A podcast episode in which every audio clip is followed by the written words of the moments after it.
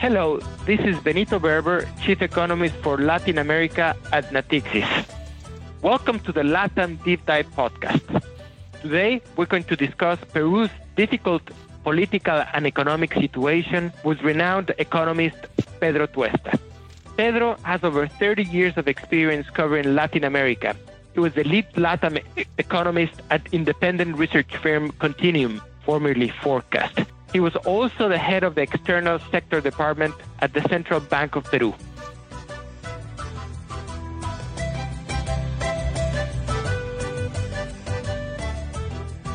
Pedro, uh, welcome to the Natixis Deep Dive podcast.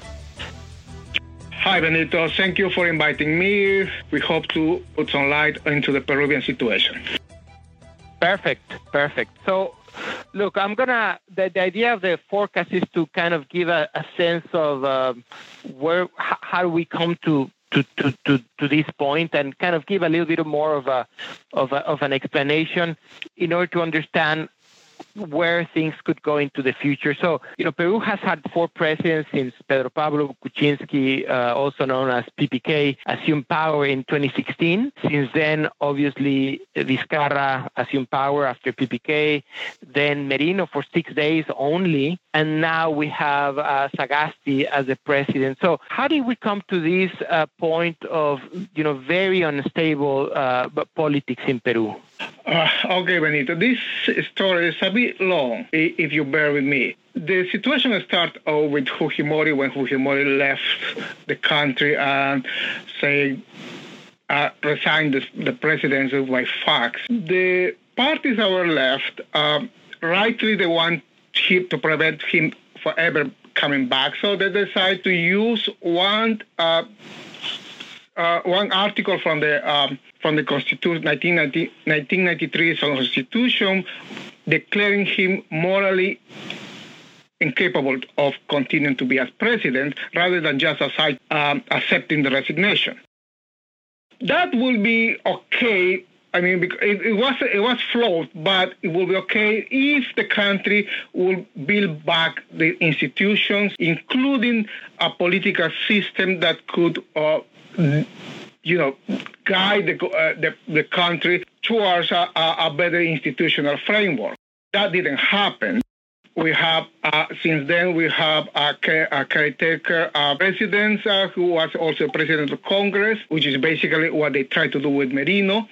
Uh, and then they elected Toledo, then they elected Garcia, and then they elected Humala. None of those presidents did anything. None of those presidents were strong enough to create a, a government that can uh, really uh, guide the country towards a, a, a better uh, a better politics in, in that case. So we came to the to the election PPK, um, which was a kind of a strange policy. So Peru has a very presidentialist constitution. But in this case, Kuczynski was a very weak presidency because he had uh, a Congress that was totally um, dominated by the opposition, so he couldn't do anything. The only way to escape that was to try to close the Congress.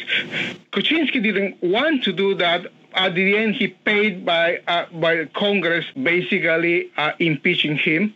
Uh, he uh, uh, and then came. Um, then the president was assumed by Vizcarra. Vizcarra tried again but a short time to work with with a very uh, for a, strongly opposed Congress, and that didn't go well. So he decided that better to close Congress. Uh, for that, he used another rather slow uh, way, like you know, trying to force uh, the uh, clause in the Constitution of which Congress cannot uh, uh, censure the uh, the cabinet for twice, and then he so after after Congress was forced kind of forced to censure the cabinet twice. So uh, Vizcarra decided to close the Congress. And then became a problem because he decided, Vizcarra decided at that moment that he doesn't need to dominate Congress.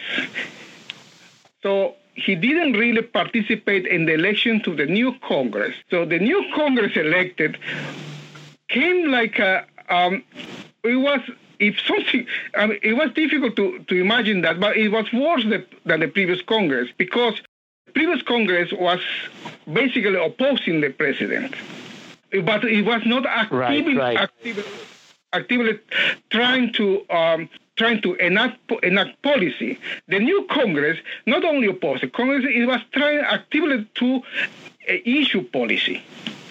Right, right, right. I think that's a I think that's a very good point. But but but another thing that happened, and I don't know if you can kind of mention a little bit of that in your in your uh, sort of explanation, is the fragmentation of political parties. That, by the way, we've seen in other countries, but in Peru, it's been very dramatic. Like you know, there there used to be kind of I don't want to say stable, but you know, kind of traditional parties and point of views in terms of politics, and those political parties in a way as as as, as uh, uh, think about it as, as institutions they've kind of uh, you know fragmented and now we have a bunch of small parties. You know can can you explain why that happened? Yeah um after Fujimori, when he when he created his movement, he didn't create a party. He created a movement in which he was basically uh, the chief, and there was no ideology behind. So the party was a creation. The party, Fujimori, uh, Fujimori's party, was a creation that uh, that put together many different factions that it was only held by the personality of Fujimori. The rest of the parties were basically um, destroyed by all this machinery. Right, uh, right, right.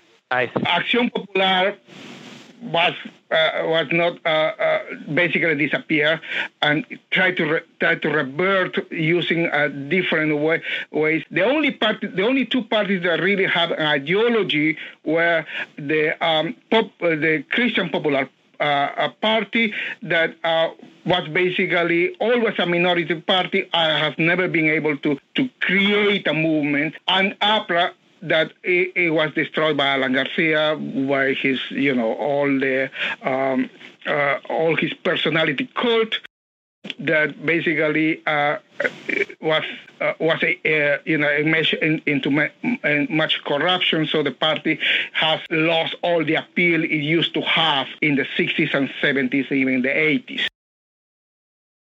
There was no other party really. The, the left was always a mediate uh, many or many parties that uh, will never agree on anything.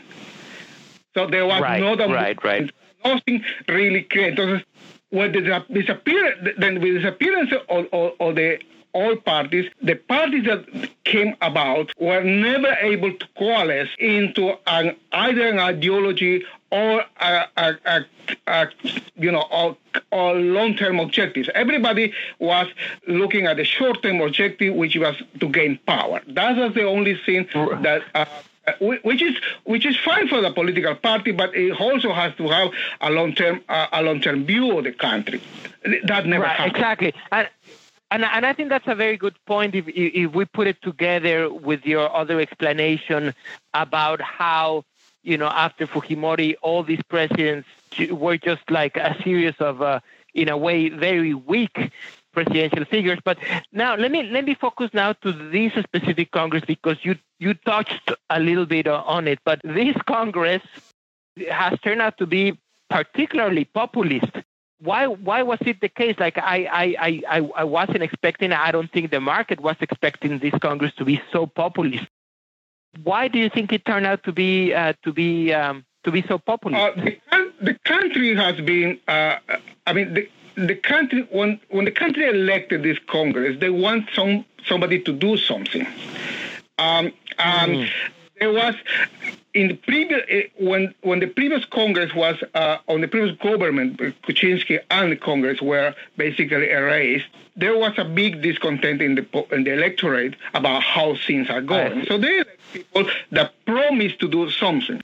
And I together see. with with Vizcarra not having real power because he didn't have a party, so they it was easy to offer very populist measures. So there was I see, a, like a, vacuum, a political vacuum there. Vizcarra created a political vacuum whether intended or, or, or not. Or at least or, or at least yeah or i was going to say that or at least he didn't prevent it you know he he yeah he, did, he, uh, didn't he, he didn't understand that exactly exactly I see. Now, now, now, let me talk about a little bit about the the, the Sagasti uh, administration because we have now, uh, as, as you as you put it together, kind of a, a provisional government that take you know uh, between now and the elections in April, uh, general elections in April 2021, but the new government really assumes power in July. So, yep. do you think that do you think that Congress and President Sagasti are are gonna uh, engage on discussing like far-reaching legislation. And and I tell you, and I ask you this because the Frente Amplio, which is the far left, uh, already is talking about changing the constitution. Uh, perhaps influenced by Chile, uh, revamping the pension system uh, in a way that is basically administered by one uh, government entity. Who knows what that means? If that means uh, nationalization of funds, or, uh, of, of, funds, of, of the savings of people, or what exactly it means. But it's definitely not pro-market. So the Frente Amplio in Congress continues to talk about far-reaching changes, like really deep changes. And I think Sagasti doesn't want to make any big changes. So, what do you think is going to happen between now and and when the new pre, uh, when the new government assumes power? In a way, Sagasti is in a better position than um, than Vizcarra was. Sagasti at least has a party, uh, which is not a majority, right. but has a party, uh, and he can you know gather, try to gather together, try to find a kind of chastise uh, or, or repentant people who who to vote to, to all Sagasti and try to contain right, right. The, the populists. sorry to interrupt. You mean he has the support of, of uh, against the people that voted to oust uh, Meri, uh, uh, uh Vizcarra, right? No, yes. Not, and not only that, okay. people who may have been repentant now to have to to have bring all the the situation to this point. Ah, okay. There are some people who are kind of regretting what they did. I see. So he can gather that and uh, and try to contain those populist measures. That is the best case scenario. Sagasti definitely does not want to do anything rash, nothing really reform. He wants to be a caretaker. That is very clear. I see. And, and, and also there's been a lot of protests, uh, including, you know, with a lot of young people, and perhaps he has the support of, uh, I, I don't want to say the streets, but in a way, uh, certainly, uh, uh, you know, people that, that are willing to go to, to protest if the new con- if this Congress tries to do big changes. Is, is do you agree with that? Uh, that is a bit mm, more nuanced because the issue is that those the same street demonstrators want change as well. So it, it's going to be difficult there because not uh, those street demonstrators may also want to change what Sagasti can do, and he has a lot of political capital in that way because he is well respected. What he is trying trying to demonstrate that okay, don't rush it. If we want to make a change in the constitution, let's do it with a new Congress, or, or, or, or he can try to do that, and he I think he will be successful if he puts the word for that. Uh, but uh, but but the street demonstrators want change. That we have to understand that. What ex- what change they want is not that clear either, but they want change. I see, I see. Now let me talk a little bit about about the economic situation, particularly about the fiscal position. The the latest report uh, from the IMF, uh, the uh, economic mm. outlook on the Western Hemisphere, uh, it, uh, says that the GDP, the gross debt debt to GDP in Peru uh, will change from 27% in 2019 to almost 40% by the end of 2020. So let, yes. let me ask you, how, how, how do you think, uh, and, and thinking almost beyond 2021, so how do you think the fiscal position of Peru is going to evolve in the next, say, five years? Uh, it's going to be a grind because the country uh, is not sure whether the country is going to grow. So it, it, it is in the bind. Is it the policy is in the bind because the country needs more investment, more spend, more expenditure, but there is no man, no there are no many resources available. Uh, as as with many countries, is the fiscal expansion has been really large, although not very effective, as we can see by the results on the GDP. And right, monetary right. has been also very expansive. So there is not much space. What the what the, at least Sagasti can do right now, at least for now, is try to make better uh, better spending on what is the in the budget, meaning shift some some of the spending up towards um, investment, um, prioritize uh, helping uh, the poorest part of the country. Uh, um, right, uh, right. But but it cannot really expand anymore. Otherwise, the, that 40% will, will start will keep growing. At the moment, the IMF and the, and the government believes that that is going to be the highest level of, of debt to the GDP, but nobody is expecting um, to return to 2019 until probably 2030 and that is I see. In the best case, right? That's complicated. Right, right. So exactly. So that's exactly my my my point, and I think you you you made it very clear. You say, look, there's very little space on fiscal policy. They've already spent a lot, and you can see in the in the in the gross debt to GDP almost at forty percent. There's also very little space in terms of monetary fo- policy. There's also not room there to kind of grow the economy. So given that, it seems to me that Peru is really, or the Peruvian economy will really depend on the external back, backdrop uh, more, more, than before, meaning uh, copper prices, metal prices in general, and and, and, and, and the and the pace of the of, of, of, of the global economy on one hand, but also in terms of if the new government uh, would also depend in terms of the new government if the new government can sort of uh, trigger confidence and therefore investment. So what what probability given given that complex scenario uh, that depends on external factors and on politics, what probability do you assign that Peru loses investment grade, say, uh, before 2025? Uh, well, right now, if you if I look at right now, and there is nothing really, and the next government doesn't really make big uh, a, a, big expansion, a big fiscal expansion, or without without growth, I will say very low. It, it, okay. it sounds it sounds very optimistic, but but look at look at the debt to the GDP. It's forty percent, not really that much. What I can expect is at least at least a, a negative outlook, which doesn't have it yet. But it can have, right. could, they can lose one uh, one uh, uh, notch. A notch. But not right. uh, losing the investment grade. For that, I would need to see debt to GDP over 50% and growth uh, not recovering above 3%. I see. I see. No, no, I, I don't see that happening yet. I mean, of course, next government could be really bad. So in that case, uh, that that then, but we don't have that information. We don't know. Uh, uh, so far, I don't think it will be a bad government. Uh, it may not be that great, but it probably is not going to be that bad, as far as I know. Okay.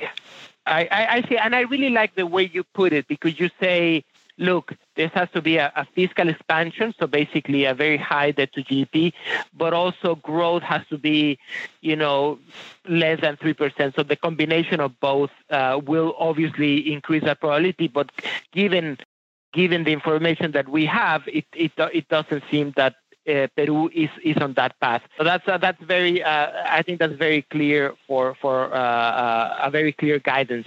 Now, before we get into the last question, which has to do with the April 2021 elections, let me ask you about the role of the central bank. You know, President Velarde is a very respected figure. The central bank is a very respected institution. Um, what is uh, what has been the role in terms of uh, of the of the central bank in terms of moderating co- this particular Congress, and, and what could be the role of the president of, of the central bank and, and Velarde in terms of uh, guiding the, the, the, the, economic policy uh, under Sagasti? Uh, the role has not been really, uh, I mean, they tried many things, um, but the government uh, populist inclinations have been greater than the advice given by the central bank. It didn't help uh, that uh, the government, that uh, Congress was so intent uh, on basically dictating policy to Vizcarra. Uh, so Vizcarra has a good interlocutor uh, in terms of economic policy, uh, and the crisis didn't help either. You know, Velarde um, is very well respected by the market, but in terms of in political terms, he didn't have much support within the Congress. Uh, you have to remember, it's not only how well the president of the central bank, in this case, uh, uh, Mr. Velarde, can present the situation in Congress, is how willing the Congress is to listen to him, and that means right. whether there, right. there are some, you know, if the government has some uh, support within we, we, uh, in Congress. So unfortunately, he uh, Velarde hasn't been heard in Congress. What I mean heard is, I mean they listen but they don't hear it. Yes, yes, yes, yes, yes. I know. Yes. Okay. That's a very that's a that's a very clear explanation. Uh, so let me ask you. Uh, how to i mean i think the central bank will have a good role a, a, a good role uh, um, in in the side, I mean, at least in the next seven, next seven months, next seven, seven eight months uh, until uh, the new uh, government uh, enters, uh, uh, takes power, I think is going to have a big role. I mean, I, am not sure. I mean, Waldo Mendoza, who is going to be finance minister, has a, I mean, has good connections with the central bank. I mean, I, I, remember I studied with him at the famous uh, summer uh, course uh, for students in 1993. So that's 1983. Ah, okay. So I know him. he's a good, he is a very good uh, economist. I mean, has Keynesian inclinations, but you know who doesn't at this moment. Um, so that is there is there, there are good uh, there is good rapport between the central bank and uh, uh, uh Mr. Mendoza. So that could help, that will help a lot. Uh, one thing, however, okay. um, Velarde is probably going to leave the central bank in July. Very likely. Mm. I see. That, I see. That is almost almost certain. Um, the current uh, ma- current uh, general manager, who was probably the one who could have been uh, successors, he is uh, very ill with COVID nineteen, and we don't know how how is he going to recover. I see. Uh, so I see. The central bank is having some trouble right now uh, at the managing level, so that could level. be uh, yeah that, that could be a bit of a problem. But you know, I do I, I do have a, a, lot of, of, confidence on on on the uh, on the technical team, but you need uh, people in, uh, at the head able to convince the political uh, uh, the political bodies to uh, to enact policy. I see. No, that's very good. So, right. How to convince? Yes, no, I agree them. with you. Yes, yes, yes. I, I see what you're saying. So it seems that in the past, uh, with with Vizcarra, uh, Velarde, and the central bank couldn't really convince them just because it was a very populist government. But perhaps now with Sagasti, uh, uh, uh, uh, you know, there is a little bit of a hope also because not only between the communication between the central bank and the finance and the finance ministry, but also perhaps because the the party of of Sagasti because because the president Sagasti has a party in Congress, so perhaps they listen to the central bank more. But but after Velarde leaves, who knows? It it, it, it can be a little bit more complicated. Uh, let me ask you. Let me yeah, it depends of who, who, who arrives there. Let me ask you, and these are the final two questions about the April 2021 general elections. Is there? Uh, let me ask you first about Congress. Is there any? Ch- because you were you were you were saying earlier that the new Congress really reflected the desire of people to sort of uh, um, uh, to to come up with populist legislation. So it, shouldn't have been so much as a surprise that this country was particularly populist. But going forward in the 2021 elections, uh, do you is there any hope for a less populist Congress, or what's it going to uh, depend on? The, the, the, it, will depend, it will depend on who are. I mean, we have right now two main forces. One is a new one. Uh, uh, led by Forsyth, who is who has been a moderate. So we don't know how, right. how his cocktails are going to how how, how strong are the cocktails for him. Uh, whether he can bring people that is not on the populist side. And we have the Partido Morado from Guzman, which Sagasti uh, also is member of.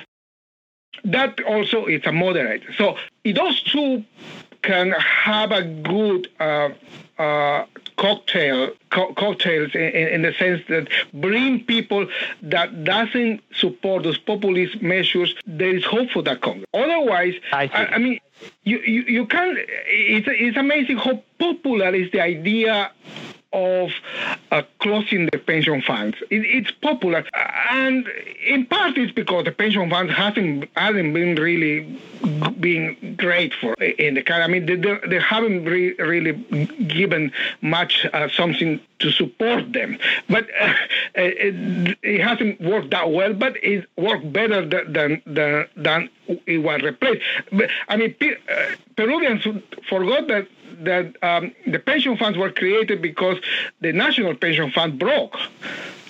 They don't right, remember. Right, right. So they want to go back to something that felt miserable. It, they really felt horrible. So, uh, but they, they want to go back to that uh, for some reason, which is difficult to understand. But that's the, that's how it works. The support for those men not as strong. Uh, uh, we may not like that, but that's the truth. I see. I see. Uh, in, in, terms of the presidential candidates, you mentioned For- Forsyth and also Guzman, but is there are there any other uh, pres- potential uh, presidential uh, candidates that it, you think have a chance? In this moment, no. But uh, if Peruvian if Peruvian politics will teach you is something not to make a prediction four months off. Uh, it, I mean, so far, right now, between Forsyth and Guzman uh, are the best candidates we can have. Are not the better candidates. There are some other people that could be better, but they don't have support. Uh, so, I but the ones who have support right now, those are the candidates uh, that we can have right now, uh, because they are moderate. They are they are probably not going to be revolutionaries. They are probably not going to change much, but they could be a good caretakers while the country uh, heals. Because I they see. will need more than five years for that. It's. Uh, it, it, I mean, the country hasn't made any made any reforms since the Fujimori times, and we are talking about early Fujimori, and that's in the 1990s. I see. I see. I see. Okay. Well, so w- let, let me end my, that note. My main worry is actually, uh, sorry, Benito. My main worry is that uh, the parties ha- that support the return of the heavy government involvement in the economy wins a lot of space. That is my main worry. I see. I see. Well, no, as you said, we have to wait uh, for the you know a couple of months before uh, April just to see how the the, the political uh, you know how politics is shaping. What are the who are the presidential candidates that have a chance, and you know perhaps perhaps we'll do a, another podcast uh, then.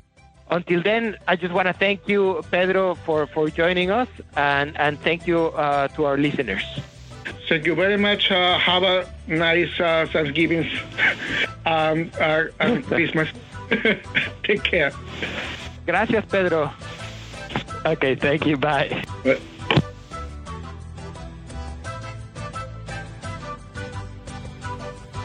Thank you for listening to our podcast on Peru. Stay tuned for our next LATAM Deep Dive podcast.